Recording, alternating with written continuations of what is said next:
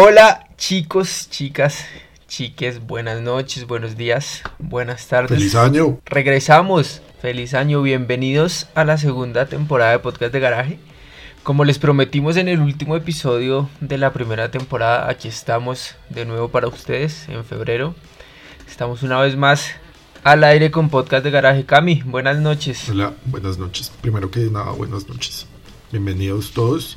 Qué gusto volver a estar por aquí, de verdad, me hacía falta. Duramos como dos meses por fuera, pero bueno, acá estamos otra vez.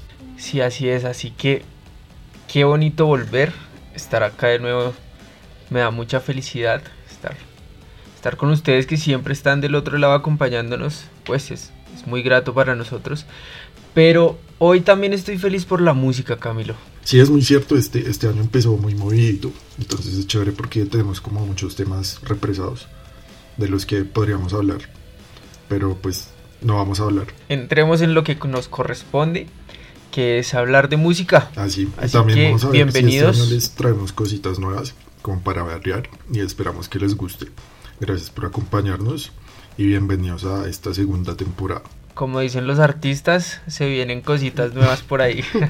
Así que nada, espero les guste y bienvenidos a una nueva temporada de Podcast de Garaje.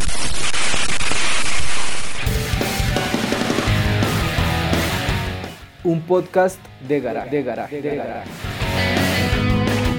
Bienvenidos a un nuevo episodio de un podcast de garaje.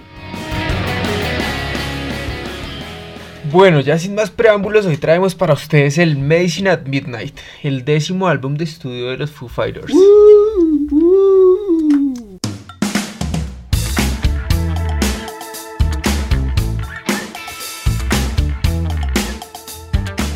Así es, este es el esperado nuevo álbum de Foo Fighters, que es una bandota.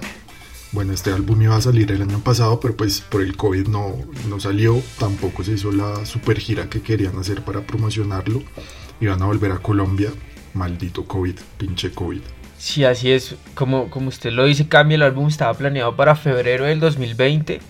Porque Dave Grohl quería, bueno, Dave y todos los Foo Fighters querían hacer como una gira gigante, celebrar, celebrar el, el décimo álbum con una gira como apoteósica, pero bueno, lastimosamente llegó el COVID.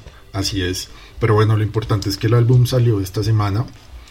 Es, es como el experimento más arriesgado hasta el momento de, de la banda.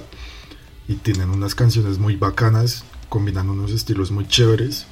Y está brutal. De verdad que me gustó mucho. Y vamos a hablar ahorita más en detalle sobre, sobre este, este disco. Es, es el álbum como más experimental que, que, ha sacado Foo Fighters en su carrera y en esta parte tenemos que darle mucho mérito también a Greg Korstin que fue, que fue el productor del álbum y también ayudó pues a los Foo Fighters con los arreglos musicales que, que hacen parte de este nuevo álbum que como lo dijo Grohl también es uno de los álbumes o por no decir el álbum más fiestero de la banda que, que era la idea realmente de lo que quería hacer Grohl con, con su décimo álbum. Sí, antes del lanzamiento dijo que era como su versión dance o muy a lo David Bowie. A mí no me parece, está como, o sea, no me parece tanto. Sí tiene cosas chéveres, cosas nuevas, pero sigue siendo la fórmula que los ha llevado a donde, a donde están. Creo que por eso logran un sonido tan contundente y tan chévere en este, en este CD. Pero si usted se da cuenta, sí, lo que usted dice es cierto, o sea, como que el sello Foo Fighters está en los 36 minutos que dura el álbum, pero, pero lo bonito es que realmente sí experimentaron, realmente sí hay una mezcla de sonidos que, que se dejan ver en, en la mayoría de las canciones, porque tenemos que hablar claramente que todas tienen su sello, pero todas también experimentan nuevas cosas. Exacto, pero así como que sea la versión fiestera, pues no me pareció mucho. Sin embargo, está muy bueno. Y bueno, es hora del chiste marica de Foo Fighters y Nirvana. Ay, cómo se parece el cantante de Foo Fighters al baterista de Nirvana. no, sea, no sea imbécil. El chiste es como que, que si, si, si el vocalista de Foo Fighters se quita la barba, se parece queda igualito al, al, baterista de Nirvana. No, así no es, no se lo sabe, apréndaselo. Bueno, el caso es que es un chiste muy marica, pero tenemos que hacerlo. Bueno, así es. Bueno, un álbum que cuenta con... ¿Cuántas canciones tiene este álbum, Cami? Eh, tiene nueve, nueve canciones. canciones. Es un álbum cortito y además es O sea, no son canciones tan largas estaba súper chévere. Son, son nueve canciones que, que, pues, la apertura del CD me parece increíble porque es con Making a Fire. Uy, esa canción es, es genial. En- desde el intro uno sabe que va a ser como algo súper especial lo que se va a escuchar.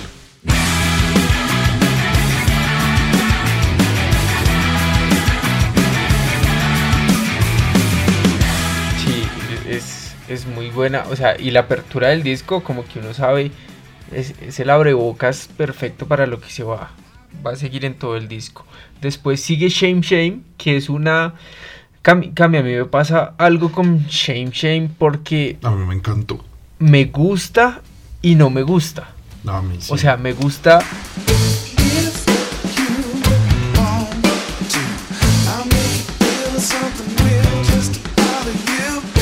Es que son como dos canciones, es como por partes, digamos, como esa parte nueva, esa parte de como más experimental, lo del nuevo, como los sonidos alternativos nuevos que, que le meten a la canción me gustan, como, como ese corito, como esa parte suavecita, pero, pero también estalla, estalla como la parte de los Fighters y es esa mezcla que está ahí que, que, que me llama la atención y siento que me gusta, pero por otro lado también siento como que como que me deja ahí, como diría el Totono, un sin sabor amargo. No, a mí sí me encantó. Me encanta porque tiene como el lado pop, pues como usted dice, tiene ambos lados. Pero es una combinación muy chévere y empieza como con ese sonido así de intriga, como, sí, un poco también psicodélico. Y después manda el coro que tampoco es tan fuerte, pero es un... Creo que es la más experimental y la que mejor le salió. Sí, Es como la que le da el sello al disco. Fue el primer sencillo, si no estoy mal, ¿no? pero igual si usted mira la canción, o sea, en una parte usted sí sabe que está escuchando a los Foo Fighters, pero si se pone a mirar como en esa parte pop que usted dice, si alguien em- empieza a escuchar, digamos, cambia su radio y está sonando esa parte de esa canción, no va a saber que son los Foo Fighters, porque suena como totalmente a otra banda. Como a una banda, no sé, del nuevo milenio, por decirlo así. Sí, es cierto, pero suena muy cool. A mí, a mí sí me gustó mucho, la verdad. No, sí es bueno, o sea, no, no podemos discutir eso, pero yo sí tengo como esa, como esos sentimientos encontrados con la canción. Nada, Diego, cállese, todo bien. No me entero, sigamos. Bueno, Waiting on a War, que es la cuarta canción del disco. I've been waiting on a war since I was young. Es mi favorita, es la que más me gustó. ¿Por qué? Cuéntele a nuestros oyentes por qué le No gustó sé, Waiting yo tengo on a un gustico ahí medio raro con el acústico. Entonces el inicio me parece muy chévere porque me llevó como al pasado, al Icus Silence, Patience and Grace, que tiene una canción que te- se llama But Honestly. Y esa, y esa combinación como en acústico y después como está ya todo me parece brutal. Creo que la lograron acá otra vez muy bien. Y además es una canción, eh, decían cuando se lanzó el, el sencillo, decía Dave que era como una historia personal de que siempre había estado como esperando una guerra, como que siempre la gente habla de que va a venir una guerra, que todo está mal, que todo va a estar una mierda. Pues al final uno termina viviendo como eso, como esperando algo que, que no pasa, pero que sí lo vuelve una mierda. Entonces es un muy buen tema. Sí, sí vio, sí vio la, la versión en vivo que hicieron de Waiting on a War en, en el Jimmy Kimmel Show. No, no la vi, ¿qué tal? Es, es buena, o sea, tenemos, o sea, partiendo de que estos manes en vivo son la locura, y usted lo sabe más que nadie, Uy, sí. Dave Grohl me escupió en la cara y me excité. estos manes en vivo son la locura, entonces imagínenselos presentando su nueva canción. Tienen que ir, está, está en YouTube, tienen que ir a mirar, a mirar esa canción. Y como el show que hicieron en, en Jimmy Y Kimmel. esa es la, y esa es la otra parte mm, como fuerte del álbum. Eh, es un álbum de puro stadium rock, o sea, canciones de estadio, canciones de festival, de esas que todo el mundo se aprende y corea en, en un... Pues que son para eso. Así es, como dijimos al principio, la, la idea de Grohl era, era eso, era hacer una gira con este álbum que llenara estadios, o sea, como seguir en la misma onda de los Foo Fighters haciendo conciertos, pero, pero que la gente fuera a los conciertos, estuviera bailando, como una canción, como un álbum mucho más festivalero. Sí, y si no han visto a Foo Fighters, háganse el favor. Tienen que, que verlos en vivo, porque Cami no me deja mentir, que es uno de los mejores espectáculos que de una banda actualmente. Y dicen que que Grohl es un, es un frontman Pero increíble. sí, es genial. A lo bien, me excité. Bueno, el quinto sencillo, la quinta canción de este álbum es Medicine at Midnight.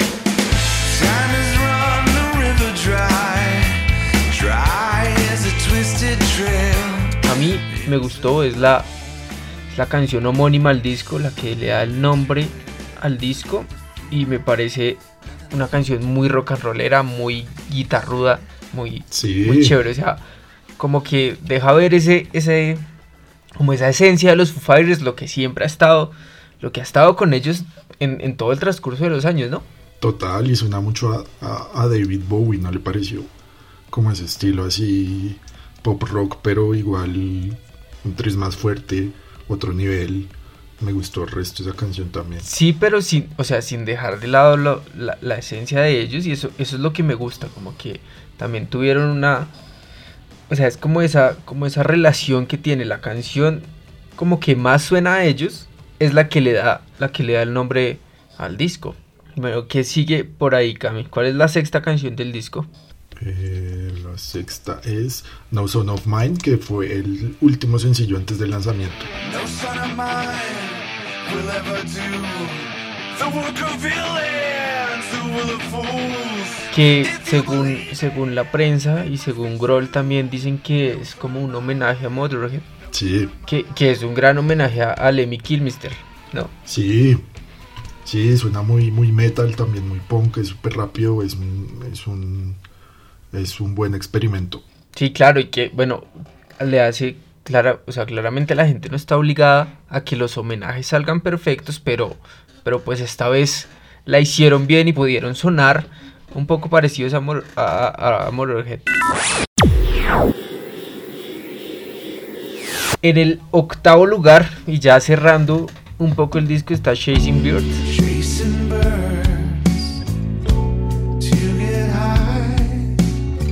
Que me pareció me pareció divina. O sea, realmente acá quiero decir que me pareció una canción hermosa, me recuerda como a esas baladas estadounidenses de los ochentas. Ay, sí, es súper linda.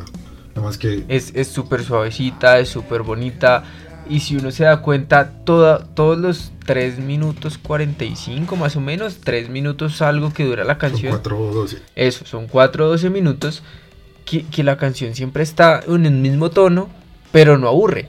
¿Sí me entiende? Como que siempre está en un tono bajo, como que como tono balada, pero es muy buena, o sea, la canción no aburre. Si uno se pone a escucharla, no, no es como que va en la mitad de la canción y "Ay, ya quiero quitarla, no. Sí, Entonces, esa canción me gustó pues mucho. a Foo Fighters no podía faltarle el lado cursi en, en el álbum. O sea, nunca falla. Es parte Sí, de la fórmula. ¿A qué, ¿A qué canción le suena esa Chasing Bird? Como de otros álbumes. Como a My Hero, más o menos. Sí, algo así. Pero suave. O sea, como con un poquito de Learn to Fly, pero, pero más sí, suavecita, sí, un poquito más O bajita. sea, más rela. Como a Best of You, un tris. Sí, sí, o sea, es que sí, es eso, tiene como todo, como toda la parte melódica de los Foo Fighters, pero sin estallar. Sí. Sí. como que en ningún momento la canción estalla, sino que siempre va por el mismo ritmo y eso me parece lindo porque lo supieron hacer. O sea, es un experimento que salió muy bien. Como dijimos, todo el álbum es un experimento y en todo la lograron. Pero esta, esta canción es, me, me gusta por eso, porque es un, digamos, como que nunca estalla, no tuvieron la necesidad de, de pum, de estallarla como Fighters, de, de meterle el rock and roll. Pero siempre, pero siempre suena bien Sí. en todo el tiempo de la Y de canción. última está Love Dies Young, que también es una de mis favoritas del álbum. Love dies young, and there's no resuscitation. Sí, el cierre, el cierre de Love, de, de Love Dies Young es maravilloso. Sí, es genial. Esa canción, El, el cierre como el último, la, la- la última parte, cuando ya va a cerrar la canción, como ese corito del final, uf, es, es maravilloso, suena, suena una chimba. sí. Eso es como en, como en general el álbum está muy bueno, de verdad. Y como lo dice su nombre, Ese- es un, es un álbum que uno se pone a escuchar así por la nochecita como para dormir o relajarse. Y sirve full, está muy bueno. ¿Sabe, ¿Sabe para qué suena ese álbum La Verga? O sea, para qué me parece que, que sería maravilloso. Como que usted vaya manejando en la noche escuchando ese álbum. Sería brutal. Pero bien entrada la noche. Sí, está muy cool. Escuchando sería maravilloso. Oiga, ese álbum lo grabaron también en la casa de Grohl, ¿no? No, no estoy seguro. Creo que solo un tema que era Waiting on a War, creo, si no estoy mal. Sí, no, creo que, creo que sí, sí, sí lo grabaron. Pues hace- igual el álbum está hace un, hace un resto de tiempo, porque como dijimos, salía, tenía que salir hace un año. Sí, sí, sí. Pero sí lo grabaron, lo grabaron en, en la casa de Grohl. Ah, vea. Yo, cre- yo tenía entendido que había, que había sido solo una, una canción, pero bueno, vea pues. No, y creo que, es más, creo que Grohl grabó como, como todos los riffs, como todas las, como todas las maquetas de las canciones, y ya cuando llegó el productor y todo esto, cuando ya, cuando ya Greg llegó a como a, como a producir el álbum bien, ya como que estaba todo más aterrizado, como que fue un trabajo que ya Grohl había adelantado desde hace mucho tiempo. eh, eso me recordó el documental que está en Netflix o estaba, no sé si todavía está, de Back and Forth. ¿Se acuerda? No sé si lo ha visto, que es como el, el proceso de grabación de Wasting Light, que para mí es el álbum top de Foo el- Fighters. sí, Y lo ese sí, y ese fue el que grabaron completamente en la casa de Grohl. Entonces es muy cool como muestran cómo, cómo se juntaron todos, cómo iban grabando por partes, cómo la casa se convirtió Sí. en un estudio. Ush, fue una vaina brutal. Y el productor, ese, ese documental está en sí, Netflix. está o estaba, ya no me acuerdo. Yo lo vi en Netflix. Se llama Back and Pero Forth. sí, el Wasting Light, y no solo, no solo el álbum top de los Foo Fighters, sino que me parece que el, que el Wasting Light es uno, es uno de los álbumes como top de la década. O sea, de la década pasada, ¿no? Como el 2010 al Estuvo 2020. se me hace Si que- no estoy mal, fue uno de los poquitos álbumes rock, que creo que fueron tres, que estuvo nominado a álbum del año en unos Grammy. sí, sí, ese álbum es, es, una, es una Sí, genialidad. para que lo escuchen y vean el documental, es muy bueno. Bueno, y ese, ese, ese es como el resumen más o menos que tenemos del Medicine at Midnight. Si usted no lo ha escuchado, o si no ha escuchado, no sé, si, si llega nuevo, realmente le recomendamos escuchar, escuchar este, este Medicine at Midnight. Si usted es nuevo y acaba de llegar como a los sonidos de los Foo Fighters, escúchelo, puede escucharlo de primeras y luego devolverse, devolverse un poquito a los álbumes anteriores para ver como todo, como todo el proceso que ha tenido y todo lo que ha tenido que pasar la banda para llegar a este sonido realmente, como para buscar este sonido y, el, y, y que han podido tener como, como ya el peso para poder, para poder innovar en sus sonidos, como para poder experimentar y que salga bien. Y Sí. por otro lado, si usted ya, pues ya conoce todo, todo el sonido de los Foo Fighters, conoce mucho más de, de la discografía de ellos, escúchelo y también es una, es una gran oportunidad para, como para descubrir junto a la banda nuevos sonidos que, que, que siguen sonando muy bien. Sí. A propósito, este es como el único experimento que salió medio bien, ¿no? Sí, Porque sí, porque el- generalmente salen mal. No el Sonic Highways, que se fueron así como por toda la ciudad y trataban como de meterle un estilo musical determinado de cada ciudad, pues no fue tan bueno. Y el Concrete and Gold, que fue algo mu- mucho más metalero, sí fue bueno, pero pues no a este nivel. Creo que es como el. Este sí es ya como la consolidación de algo nuevo, diferente, entre comillas, Sí. que funcionó. Cami, ¿cuál es su canción favorita del álbum? Shame Shame. ¿De verdad? Sí, es que le da, o sea, que sea tan diferente, creo que le da como el sello al álbum. Creo que es la canción como en la que uno se tiene que fijar sí o sí. O sea, y uno la puede poner y no se puede saber el nombre, pero uno la empieza a escuchar y ya de una como que capta toda la atención. ¿No le parece? Sí, es cierto, pero me parece un poco más que, o sea, sí es una canción buena, y yo diría que es una canción obligada de escuchar en este álbum, o sea, usted no se puede, o sea, no puede escuchar el, el, el, el Medicine at Midnight sin escuchar Shame Shame, pero para mí no sería la favorita. Por, por todo ¿Cuál lo que le dije, por como, como, como los sentimientos encontrados que tuve con esa canción, por toda la, por toda la combinación de sonidos. Pero, y, o sea, igual me gusta, pero, pero tengo ahí como, como un pequeño conflicto. ¿Cuál Para- es la suya? Para mí, a mí me gustó mucho, yo creo que son dos canciones que me gustaron mucho. Que la primera es como, como, como abre el disco, que es Making a Fire. Y la otra, que es la que le da el nombre al, disco, que es Medicine at Midnight, que se me hace que suenan o sea, con algo, con algo un poco nuevo, pero suenan totalmente los Foo Fighters. Y eso me gusta, o sea, para mí esas son como mis dos canciones favoritas del álbum, las que, las que recomendaría. Claramente, teniendo que, o sea, si me preguntan como qué recomendaría del álbum, diría esas dos y claramente Shame Shame porque, porque es, una, es una gran apuesta que, que la gente tiene que escuchar. Sí, está cool. Pues la verdad es que a mí me encantó todo. Yo soy un fanboy de estos maricas. O sea, ¿qué, qué hago? Todo me gusta. Sí, hasta se quiere comprar las vans de los, de los Sí, Foo Fighters. O sea, todo lo que sea Foo Fighters, yo, marica, estoy tragado. Ah, sí, sí, es que es, es, es una gran banda y todo lo que ha hecho como por el rock and roll en las últimas décadas es se le, se le aporta, como que tiene ahí su, su bonus. Es la última gran banda de rock. Uh, ¿Usted cree que sí? sí, yo sí creo. Que ya después de los Foo Fighters Pues- se acaba el rock. Sí. Pues podemos debatir que está Arctic Monkeys y toda esta vuelta. Y Strokes y bla, bla, bla. Pero, mm, o sea, creo que el sonido hard, el sonido heavy, como el rock auténtico, ya va por otro lado. Y no veo otra banda así como esta. No, digamos como Bueno, esta pues, no, pero sí, si hay, si hay pero- una banda que, que impulsa mucho los sonidos del rock and roll como tal, que es, o sea, es muy fuerte, que se llama Greta Van Fleet. No sé si la has escuchado. Sí, sí, sí, pero yo me refiero a una banda grande, gigante, que llene un estadio. Ah, que- ok, sí, pero, o sea... Que tenga como tanta influencia. Ah, sí, bandas grandes, digamos que esa, pero, pero los sonidos del rock, hay bandas como Greta que siguen, Ah, sí, claro, claro, claro. que siguen ahí Igual, pues, dándole el rock está como, muerto. como a lo Ah, que no. pasa. Igual el rock va a morir, pero pues mm, sí, todavía quedan cositas chéveres. ¿Cuánto, ¿Cuánto le da de puntuación al, al Medicine at Midnight de los Foo Fighters? Mm, le doy un un 7.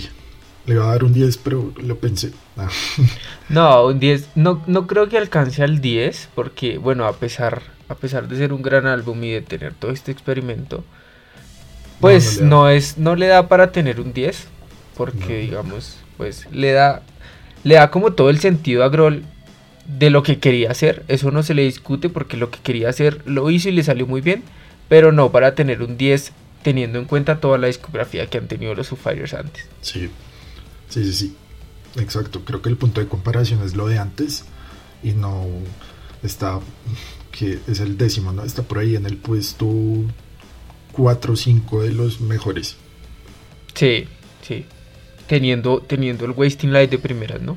A propósito, ush, Taylor Hawkins la rompe en la batería, pero muchísimo. Ca- Cada, álbum es impresionante cómo mejora, cómo le da ritmo, como todo. Yo creo que todos, ¿no? Pat Smear también, siempre dándole su sonido brutal de la guitarra. Chris Shiflett con su, con su vuelta ahí melódica que la hace muy bien. Es un guitarrista brutal. Mm, se me olvidó el nombre del pianista, que es nuevo en la banda, pero bueno, también súper bueno.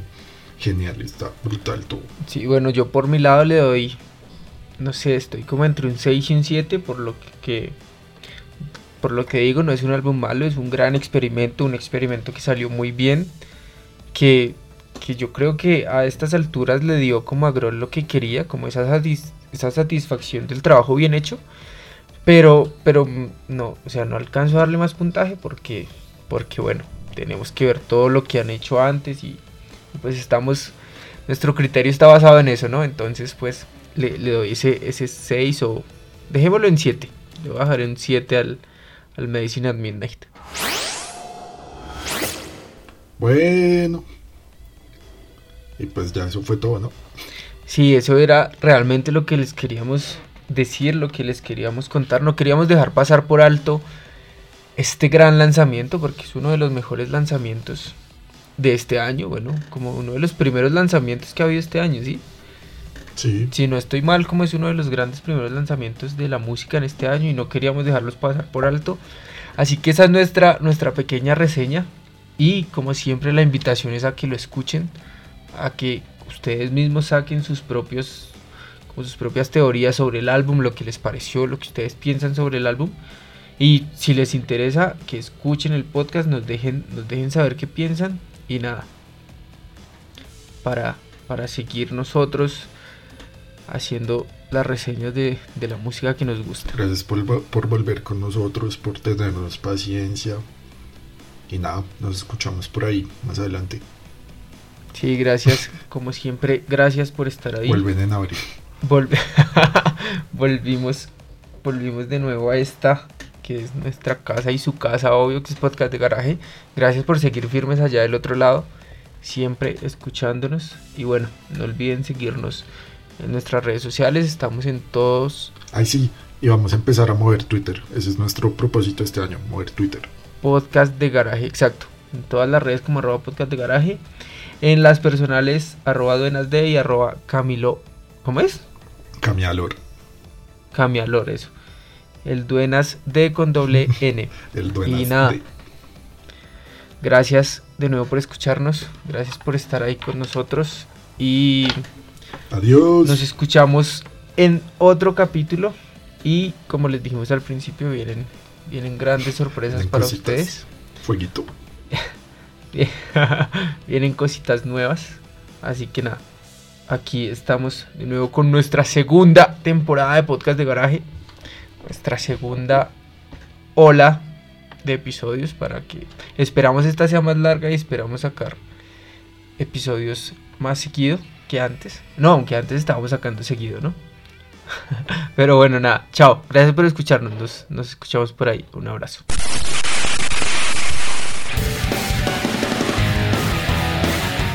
Un podcast de garaje. De garaje. De garaje.